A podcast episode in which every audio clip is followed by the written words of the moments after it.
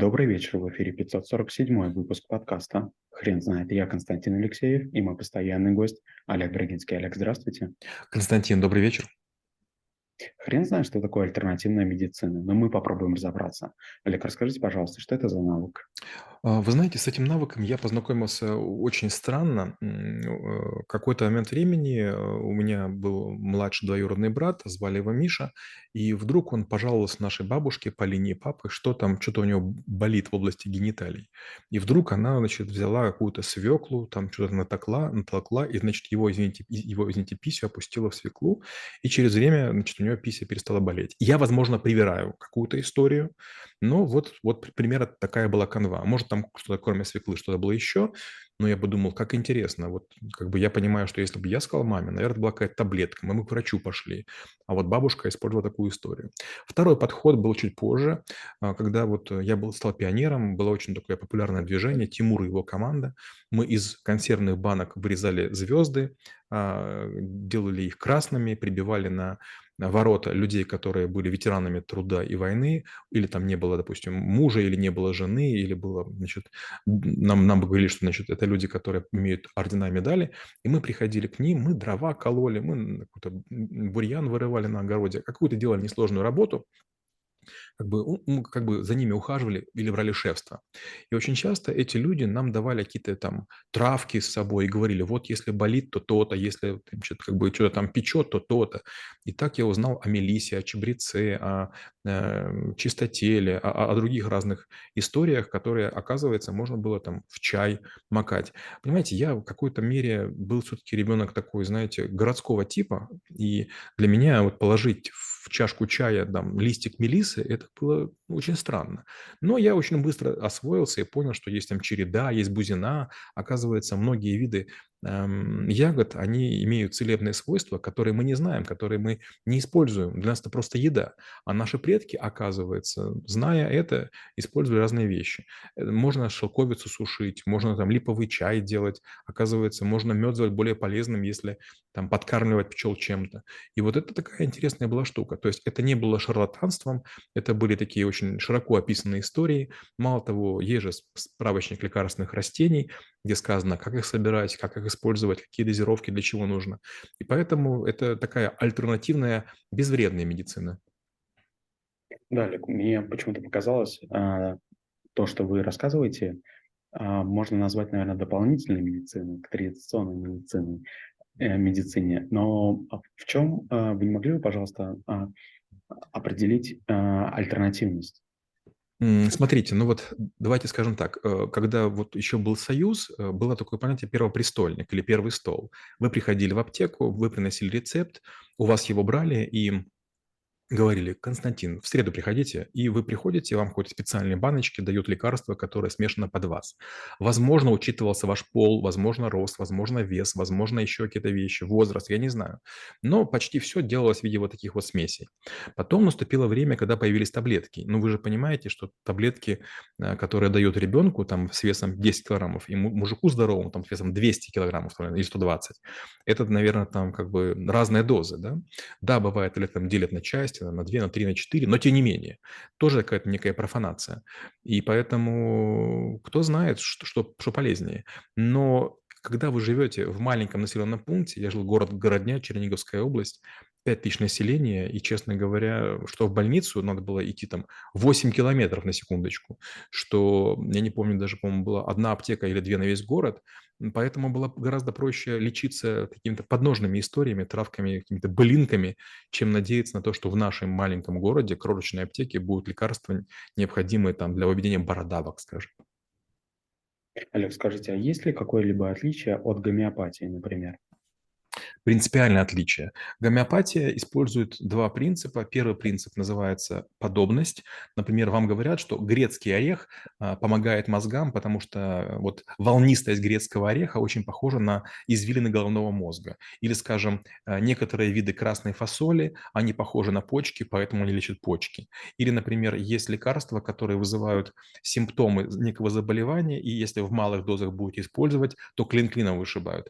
А второй принцип гомеопатии – это разведение, когда в гигантских дозах разводят многократно в больших объемах малые активные, там, скажем, капли вещества. И, честно говоря, мне кажется, там уже ничего не остается. Знаете, этой серии там в каплю, каплю, там, не знаю, какого-то вещества бросить в океан, а потом набрать ведро и пытаться пить по чайной ложке. Олег, вы не могли бы рассказать, а как найти те самые рецепты альтернативной медицины? А вы знаете, а их искать не надо. Вам нужно найти людей, которые живут на отшибах. Это разные лесники, это разные егери. И вот э, даже удивительно, бывает это мужчины. А, то есть э, я понимаю, женщины, да, они там знают, чем мыть волосы, там, чем, не знаю, лечить ногти. Ну, это как-то разумно. У них есть дети, они за собой ухаживают хорошо. Но у меня было неоднократно такое, что я был там или на Таганае, это Урал, или там какие-то другие территории, и там какие-то полушаманы или там другие там люди лесные живут на отшибе, и вот они какие-то травы собирают, они там какие-то там растения сушат, они какие-то там корешки, елочки, там шишечки мочат, квасят. И когда вот у вас простуда или еще чего-то, он дает какую-то ложку чего-то такого дурно пахнущего, и, значит, вы забываетесь, утром просыпаете, ничего нет. И такое ощущение, что, в общем-то, эта штука работает лучше, чем таблетки. Хотя, возможно, там многократное превышение доз. Единственное, что не надо путать э, эту медицину альтернативную самолечением, потому что, опять же, не знаю, как в России, но в Украине э, одно из таких очень действенных веществ, веществ лекарственных – это была водка или горилка. Значит, если вы болеете тем-то, вам нужна горилка с солью, если тем-то, горилка с перцем, если тем-то, там, то значит, горилка с медом. Получается, что как бы нет повода не выпить. Олег, вы не могли бы, пожалуйста, поделиться, что именно из альтернативной медицины подошло вам и вы используете? Ну, вот я уже говорил, да, что я в детстве узнал, что сок чистотела– это такой э, ядовито-желтый цвет из такого очень водянистого растения, оказывается, помогает против бородавок. Нам всем рассказывали в детстве, что бородавки возникают от того, что мы играли с лягушками. Раньше не было компьютерных игр, и поэтому, да, лягушки, ящерицы, там всякие жуки – это была наша ежедневная игра. И да, оказалось, что чистотел помогает. А с другой стороны, конечно же, было много раз, когда мы ходили в походы, а, а мы были на во всех горах Советского Союза, я ходил в Туркжок Ритм, и мы, бывало, заболевали. И мы ели там сушеную малину, какие-то другие вещи, парились в каких-то банях, там жгли какие-то травы потому что местные жители нам подсказывали. Мы ходили к разным знахарям.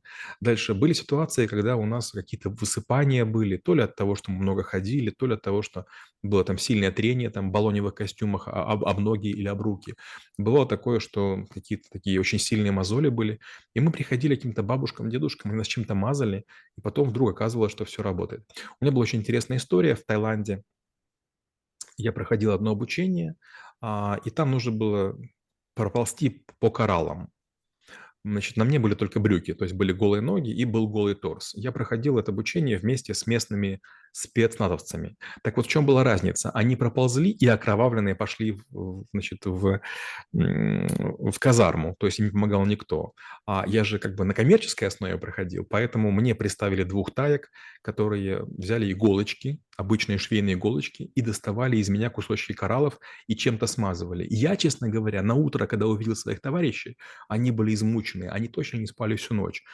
Кораллы остались у них в коже, были нарывы, были какие-то такие подтеки, Потеки – это не кровь, но такая живица, сукровица. А меня обработали, чем-то помазали, и я был абсолютно целенький. Да, были какие-то царапинки, но я выглядел на, на процентов 99, а они процентов 20. И я подумал, елки-палки, как бы я вроде прохожу один и тот же тренинг, но как бы из-за того, что я за денежки, да, меня серьезно подлатали. А бедные ребята, которые гораздо моложе, чем я, они, конечно, мучились, наверное, ужасно. Олег, вы не могли бы, пожалуйста, рассказать, а как дело обстоит с альтернативной медициной во всем мире? Есть ли какие-то страны, которые более продвинулись в этом вопросе? Ну вот опять же, если мы говорим про Таиланд, вот даже у меня есть такая штука, я редко пользуюсь, но очень люблю. Это закрытая, вот такая же открытая есть. Вот есть такой, такой препарат тайский, он очень известный. Внутри находится некий набор трав, который находится в каком-то мешочке, и вот если вдохнуть такие какие-то медицинские запахи, какие-то камфорные, но нос очень сильно пробивает. Я бывает такое, что прибегаю вот на запись или лекции читаю, и из-за из усталости, то есть два дня подряд говорю, у меня опухает нос, опухает горло, и тяжело говорить. Горлу эта штука не помогает, но нос пробивает здорово. То есть наверняка есть и, и, и у нас какие-то лекарства, да, которые э, э, этому делают. Но, знаете, такая есть иллюзия, что типа травки, там, собранные руками, наверное, это там чуть лучше. Хотя, кто знает, может, там тоже какие-то химические, химические вещества есть. Олег, расскажите, а есть ли какие-либо страны в мире, которые преследуют по закону а, использования, медицины? Вы знаете, есть африканские страны, где есть просто безумная индустрия, где продают всякие когти летучих мышей, бивни каких-то слонов, какие-то хребты там каких-то крыс. И вот э, эти вещи обычно делаются где-то такой а черный рынок, там очень грязно, там очень много мух, и там вот всякая фигня продается. Люди мнут, труд, подсыпают э, легально или нелегально друг другу, и после этого должны или излечиться, или там как бы проучить кого-то. Да, в основном в Африке это дело такое возведено в очень такой серьезный культ. В океане тоже такая штука бывает, когда люди используют тоже кровь рыб а, или там какие-то части рыб для того, чтобы травить травить э, друг друга. Но, с другой стороны, там связано скорее с гигиеной, чем все-таки с ядовитостью. Олег, расскажите, а у вас есть презентация по навыку? Да, альтернативная медицина, лекарственные травы да, у нас много этих есть презентаций. А, мы дважды уже, нет, трижды читали это дело. Но знаете, что интересно? К нам приходят люди, которые знают не меньше, чем вы. То есть, скажем так, это были такие более совместные консультации, мы делились опытом. И поэтому мы пока прекратили. То есть получается, что люди, которым бы это надо было бы знать, скажем, экстремальные какие-то экстремалы, да, какие-то горные профессионалы, там, эндюранс-водители, вот им бы это надо. А к нам приходят люди, которые как бы там или из Алтая, или там из каких-нибудь там далеких мест, которые сами прекрасно понимают, это даже спорно, кто кого учил. Поэтому мы это дело пока приостановили. Мы не знаем, что с этим делать. Все-таки мы хотим учить того, кто не знает, потому что там наши знания тоже очень ограничены. И если мы там будем пытаться травников учить или там знахарей, ну, это все-таки не, не наш профиль. Олег, спасибо. Теперь на вопрос, что такое альтернативная медицина, будет трудно ответить. Хрен знает.